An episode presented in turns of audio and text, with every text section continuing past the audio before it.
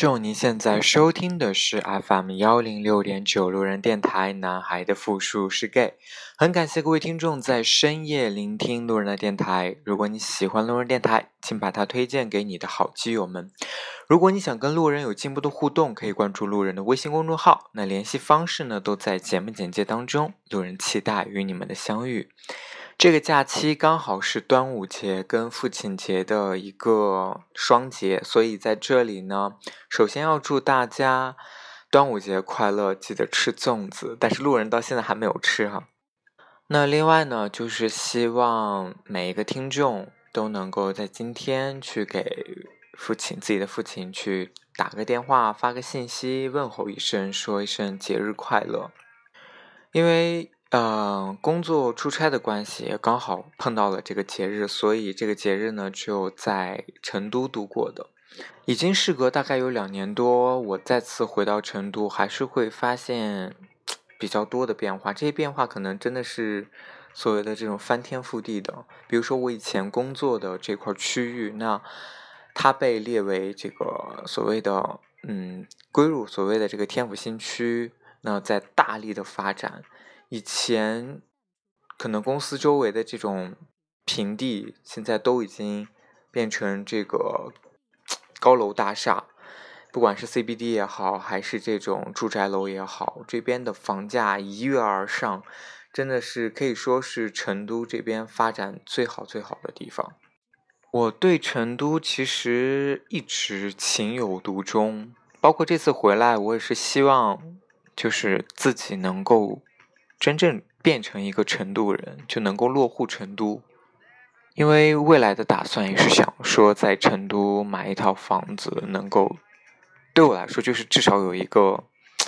有一个安定，有一个保障，或者有一个不动产在那里。嗯，所以就是因为这两年都在上海待着，再次回到成都以后，也确实会发现有一些明显的对比。那这些对比呢，可能是我认为成都成都这座城市所特有的。嗯，我这次回来注意到一个非常明显的一个现象，就是大家都知道共享单车很火，包括在上海、在成都都是这样。但是，我觉得在上海这座城市，大部分情况下，当你想要去用共享单车的时候，是没有的，是。嗯，可能会有百分之五十的几率是你在想要去用车的时候，你是找不到车的，而且车的那个随处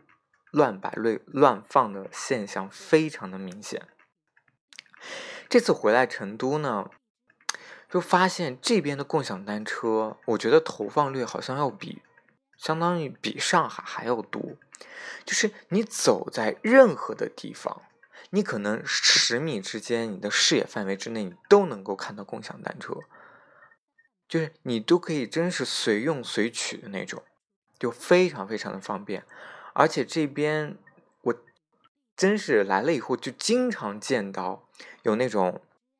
专门是啊维护车辆摆放然后乱停乱放现象的这些工作人员，就一直在码车。来成都以后，就会发现地铁口的那个车啊，和包括其他什么类似于比较人口比较密集的一些投放区域，它的车摆的非常的整齐。这个是我觉得，相对于上海来说，我至少我在上海是没有见到是这样的。那第二点就是，成都一直是一个以。怎么说呢？就是夜生活文化比较丰富的这么一个城市。这相对于上海来说，可能是因为，呃，在上海工作压力比较大，就是时间比较紧凑，所以在我住的那个片区里面，基本上不太会有说九点半以后还有餐厅在营业的。但是这边真的就是一种市井文化一样，就撸串儿。然后夜啤酒、冷淡杯等等这样的，就是这种夜生活文化，大家可以坐在一起，刚好最近世界杯，大家坐在一起看看球、喝啤酒等等，这个是在成都我觉得非常普遍的，而且就是那种，就是你在大马路上、大街上，他只要在外面摆一个桌子，然后摆几张桌子，搭个棚子，就会人就有人会来坐在这边去，呃。怎么说呢？就享受这种夜生活，大家一起啊吹牛皮啊，摆龙门阵啊，啊喝喝夜啤酒，这种文化确实，啊，我觉得在上海真的是不太能够体验得到的，至少我是没有体验到哈。啊，其实这次回成都最最最深的感触是见了之前的同事，那这两同事呢都是女生。在两这次一起再次见面，大家聊了很多。我能够感受到，在这两年当中，他们独立的个体变成一个家庭的时候，他们的这种转变。嗯，我先说第一个，第一个同事吧。这个同事呢是个女生，她在我。离开成都之前呢，她先离职的。当时她跟她男朋友应该是至到现在，她现在算是已经是老公了。她跟她老公已经在一起八年了，所以他们是八年就有，真的是都都已经过了七年之痒了。他们是去年领的证，一五年买的房子，买完房子以后呢，最近他们开始搬到新家来住。嗯，也很有幸，他邀请到我去他的新家，然后去参观一下。通过跟他的这个聊天呢，你就会发现，他已经真的从一个女生，一个独立的、独立的女性个体，转换成一个女主人的那种身份。当他在跟你聊天的过程当中呢，你会明显的听出来，他作为一个女主人。我是怎么样去照顾我的家庭的？我是怎么样花心思想要去装饰，就是想要去这个装饰我的这个房子的？当你去到他家的时候，他会去给你介绍他每一个用心的想法，比如说他的窗帘是怎么选的，比如说他的这个沙发是在哪选的，他会很很自豪的会告诉你说。这些都是我，就是我作为女主人，然后我为这个家庭所付出的。因为她其实是一个，因为她跟她老公在一起八年了，所以她其实跟她老公的感情真的非常好。这次跟她交流呢，我就会非常明显的去感触到，结婚以后，她所有的凡事的思考的重点，就就是以一个家庭为单位。她希望，比如说，她希望她的。老公能够用心的去工作，专心的去工作，所以他会花更多的精力来，就是承担家庭的部分，家庭的一些工作。那比如说啊，买菜采购啊，比如说每天，因为她怕她老公吃不好，所以每天晚上都做饭给他，而且隔天还给他带饭。每天就是一天三餐会帮他准备好，这并不是全职的家庭主妇，她有很好的工作，啊，而且她也属于那种比较认真好学的，她希望能够自己在工作当中通过更多的学习，技术上的提升，啊，跟他聊天就会，他会跟你讲很多这两年当中。他们做的一些很重大的事情，比如说买房子，啊，买车子，装修，到最后的入住。那他现在的打算就是开始要备孕。他会就是在你跟他聊天的过程当中，会明显的感觉他其实对他的以家庭为单位的这个家庭是有规划的。他不仅考虑人生的每一个阶段该做什么样的事情，比如说他。就是对于备孕这件事情，他会很认真的去想，以我现在年轻，我是不是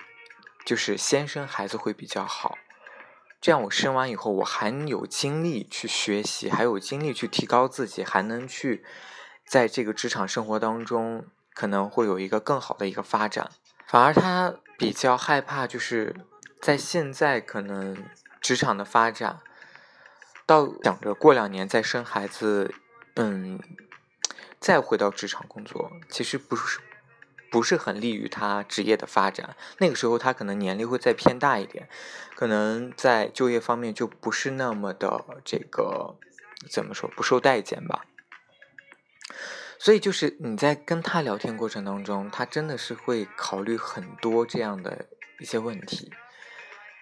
呃，其实是他邀请我去他家做客，然后。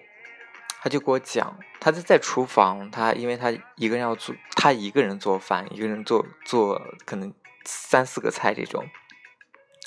他就给我分享说，他每天都会给她老公去这样精心准备晚餐。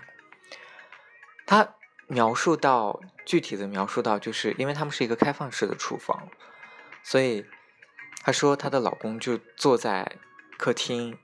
正对着她的一个沙发上。他们两个每天晚上就是她在厨房做饭，她老公就可以在沙发上看书或者是看电视，能够他们俩就是只够只可以面对面的这种交流。她能够希望就是，当然她也会 diss 她老公，就是嫌弃他做的饭不好吃啊等等什么之类的。真的以家庭为单位一起在生活的这种感觉是非常棒的，确实。也是我真的是想要去追求的这种，就是两个人真正能够生活在一起。可能他们因为过了八年在一起八年，他们已经过了那种这个所谓的这种恋爱的这种状态，这种热恋的状态，但是他们的感情其实还在维系。而且我觉得这个女生非常非常聪明的，就是她，她其实是很，她也是一个很会去。怎么说？就是爱护自己的人，怎么说呢？他会，他可能不会去买大牌的东西，但是他会经常去给自己买一些，嗯嗯，连就是平价的一些淘宝上的衣服。这衣服看着其实是很精致的，就是好看的，但是他可能是不是很经穿的。他就是会去打扮自己，会让自己就是会保养自己，让自己在。她的老公面前始终是保持着一种有魅力的状态。比如说，她今天她我见了她两次，她两天的打扮就是完全是不一样的，而且让人看着是很舒心的这种打扮。所以我觉得她其实是有真的是有用心的去对这个家庭，同时有用心的去做一个女人，对。再来说另外一个啊，也是同事，这个同事也是个妹子。这个妹子呢，跟刚才说的这个妹子呢，性格是完全不太一样的。不一样的点在于说，以前接触这个妹子或成为好朋友呢，都是非常机缘巧合的事情。而且这个妹子在我之前对她的印象来说，她是一个就是属于外形条件比较好。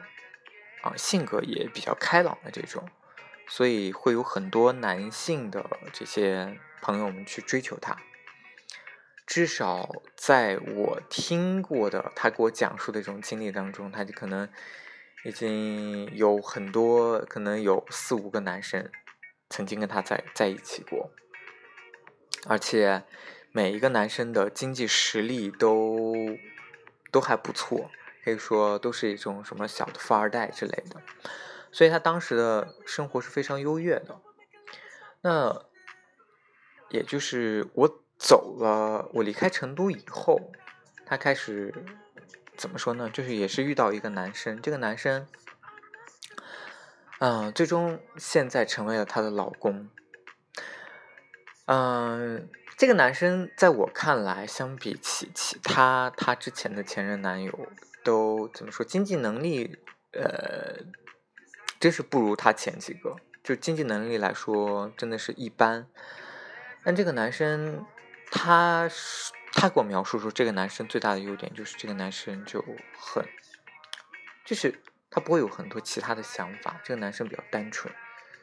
而且这个男生其实算比较大了，他是八七年的吧？对。呃，也是这次回来也有刚好就是接触到见过她这个老公，然后一起吃了一个饭，就会也确实能够体会到她说的，就是她老公就怎么说呢？就老公她她老公会比较嗯比较沉默寡言一些，比较嗯对什么事情都会比较感觉看的比较平淡，而且是一个工作比较认真的一个人。嗯，所以其实对于这个女生来说，她，因为她，她其实应该是上上个月吧，五月多份的时候，对，上个月五月份的时候，她领了证。当时她领证的时候，真的是，第一是很开心，第二是真的是很惊讶，就是惊讶说以前这样一个就是，呃，谈过这么多。男朋友的，然后身边也一直不缺男生的这样的一个，包括他现在工作了也是，身边呢身边也是不乏要跟他去表白的这些同事，他居然定下来了，然后跟这样一个男生在一起，嗯，有些时候呢，我会觉得，因为这次也是见了她的这个老公，所以。在吃饭当中，我也会观察他们俩的这种状态。嗯，这种状态呢，会让我误以为就是就觉得他们俩真的合适。他们俩其实性格非常的互补，就一动一静，真的就是这样。而且一个属于脾气比较大，另外一个属于没有什么脾气的这种男生，属于没有什么脾气的这种。啊，所以他们两个走在一起，我也觉得有点有一点出乎我的意料。但是我相信，就是男生还是非常好的。嗯，这次我觉得也是跟这个女生聊天聊起来，就会也是让我觉得比较比较诧异的一点，就是在他们结婚以后，他们因为男方女方都有房子，所以他们也是为了以后去考虑，就是为了以后有小 baby。他们可能要换一个大一点的房子，因为他们俩的房子各自的房子都会比较小一点，而且啊也不是很，就是离他们现在工作的地点比较远，所以呢，他们两个又都把自己各自的房子卖掉，一起又买了一个大房子。我这个朋友呢就给我讲，就是啊。各种过吐槽，他在这个落户啊，然后那个过户啊等等的这些跟政府打交道当中的这些，就是坎坷，真的就是这样。因为我也体会过，嗯，听他讲述这些，让我有一个，就是也有一个感触，就是他在他真的是很认真的去对待这这段婚姻，这段感情。因为以前她好像，嗯，她不是一个太自立的人，但是现在真的是，她就是这些事情，因为她她老公比较忙，所以这些事情都是她一个人在去处理，然后她把这些事情，就是把这样的一些很很麻烦的事情，都一件一件的解决掉了。当然，真的是过程，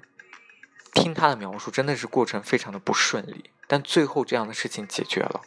然后他们成功的过户了，成功了买的房子，所以我就觉得就是说啊，真的在这两年当中，大家都有成长，这些成长真的是让我看到的是非常好的变化。虽然在跟他们的交谈当中，他们也会去抱怨生活，也会去抱怨在各种两个人相处当中有嗯磕磕碰碰的地方。但是，我始终就是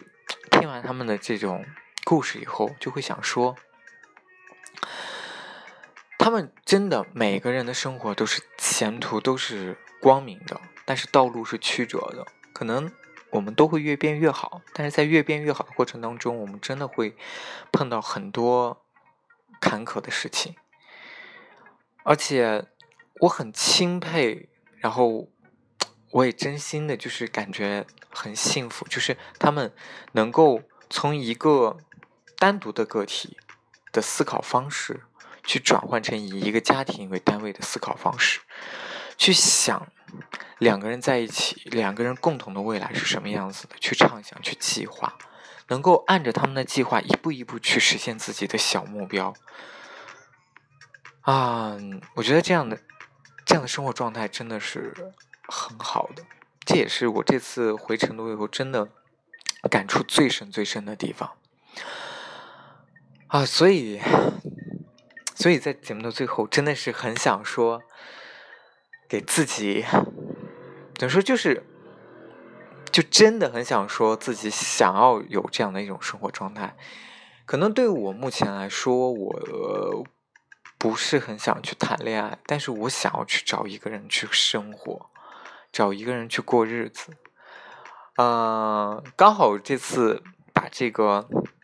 想法跟一个朋友分享，就各种来 diss 我，就是确实我知道说同性恋跟异性恋是不一样的，同性恋有同性恋，他其实没有这种所谓的这种婚姻制度的保障，所以他可能真的想要去过上我刚才说的这种异性恋的这种婚姻的这种生活生活状态，其实确实是不太容易的。但是我始终不觉得说一个结婚证能够去保证你的爱情，这是我觉得他不能够去保证这些东西。就是真正能够保证你的爱情的，还是这个人，他能不能够有跟你就是一样的生活状态，真的想要跟你去过这样的生活，我觉得这个才是最重要的。啊，所以这次回成都以后跟他们接触完，我真的真的就是很想要过那样的一种生活啊，所以，所以真的很想给自己找一个怎么说呢？因为以后的规划可能也还是会回成都，所以啊，所以是要给自己来一个征友吗？就真的很想去找一个，嗯。成都的男生，在成都生活的男生，或者是你未来也有打算在成都生活的男生，嗯，我真的不追求所谓的这种轰轰安、轰轰烈烈的这种什么恋爱这种状态，我真的是期待于这种两个人一起过好小日子，能够有一个，就是也有一个属于自己的这种，首先属于自己的房子，然后能够。嗯，为彼此的生，就是为共同的生活去打拼啊的这样的一种生活状态，真的，这个是我比较比较希望的。当然，我是对方还是有一定经济能力条件的。如果对，就是啊，总之我肯定会在成都买房子的。然后，当然希望就是对方他能够也有这样的一些经济基础，这是最好不过的，因为。这样的生活，其实就是真的就是离不开大家彼此的努力，然后让自己的经济能力提高，过上更好的、更幸福的生活。啊，所以 OK，所以就是大概就是这样的一个小小的一个真友吧。嗯，其实一直对啊，怎么说呢？对成都的男生。好吧，其实对成都的男生不如对上海的男生有好感。虽然我一直在 diss 各种 diss 上海啊，但是嗯，可能是因为某些情节，对上海的男生还是就是有某种某种情节会比较有好感。当然不是说上海男生啊，就是可能就是在上海生活的男生，其实嗯。能力还是非常强的，可能因为真的是在上海生活的关系，能力还是很强的。相比成都的男生来说，哦，就是可以给大家分析一下啊，就是，嗯啊，想给大家分析一下，就是成都、上海跟广州的男生不太一样的点吧。嗯，成都的男生，成都男生属于那种就是，呃。大部分成都男生不属于那种，我觉得跟上海男生有一个比较共性的点，就是不是很阳刚。这个，哎，这个对我来说其实都 OK 了。嗯，但是是成都的男生，我觉得我一直觉得成都的男生属于这种，因为地理优势的关系，所以属于天生丽质。就他们的身高不是很高。但是他们的皮肤、他们的外貌、长相都是，我觉得这个真的是属于这种老天赐予的。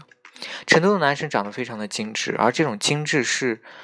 这种精致可能真的是与生俱来的，他不需要什么花很多的这种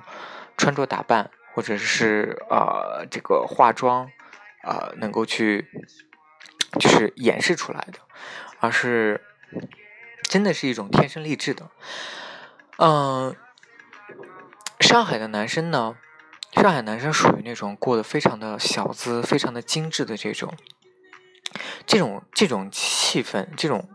这种生活情调，其实现在已经在往成都带了。你其实，在成都也会发现有这样的男生，但我觉得。呃，上海的男生更多的就是你可以看到他戴个金丝边框的眼镜啊，然后梳着油头啊，呃，穿着就是怎么说呢，大牌很多的这种，嗯，就成北上海的男生啊，上海的男生真的是会比较追求大牌，比较追求你一身穿戴当中有几个非常显眼的这种大品牌的奢侈品什么的，嗯。我觉得上海的男生呢，就是更多的是一种通过外在的一些东西，就比如说啊，我爱喝星巴克呀，然后我可能爱买一个什么，就是就是最简单的，可能 Coach 的包都是人手一件的这种吧，就是最差的品牌都是个 Coach，你可能还有其他的一些大的品牌这种东西，就要随身带一下，能够去证证明一下你自己。呃，那广州的男生呢？我觉得广州男生，我 我其实一直不是特别喜欢广州男生的长相，因为广州男生呢，就是他有一种，嗯，他的颧骨天生的可能会比较高一些，就是你通过外观来看，就是能够大概能够辨别出来，这就是广东男生。广东男生呢，他有一个非常明显的特点，因为他挨着香港很近。它也是沿海地区，所以它接触这种潮流文化是，就怎么说呢？就是啊，最深入的，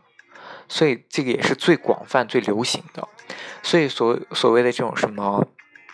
嗯，潮牌啊，所谓的这种什么高阶的这种品牌啊，在。广州这座城市其实是非常流行的，你能够在地铁里面或者在大街上能够看到各种穿的非常的潮的、打扮的非常的潮的这样的男生，啊，对，就是什么花瓣男孩啊，这种街舞男孩啊，这种打扮的非常街头风的、街头文化的，就这种文化可能比较像，比较类似于就是你可能在美国的一些这种，嗯。街头街头的这种文化会比较像，这是我在呃广州生活的时候就发现了一点，就是他们的其广州男生其实也不是不是属于天生丽质的，但是都是靠后天打扮，而且他们打扮的方向跟上海人打扮方向是不一样的，他们可能在于说这种潮牌潮流啊，就是穿着打扮这些方面会就是。比较出众一些。好了，那今天的节目呢就录到这里。再次感谢各位听众在深夜聆听路人的电台，终于又可以说那句久违的结束语了。成都，今夜请将我遗忘。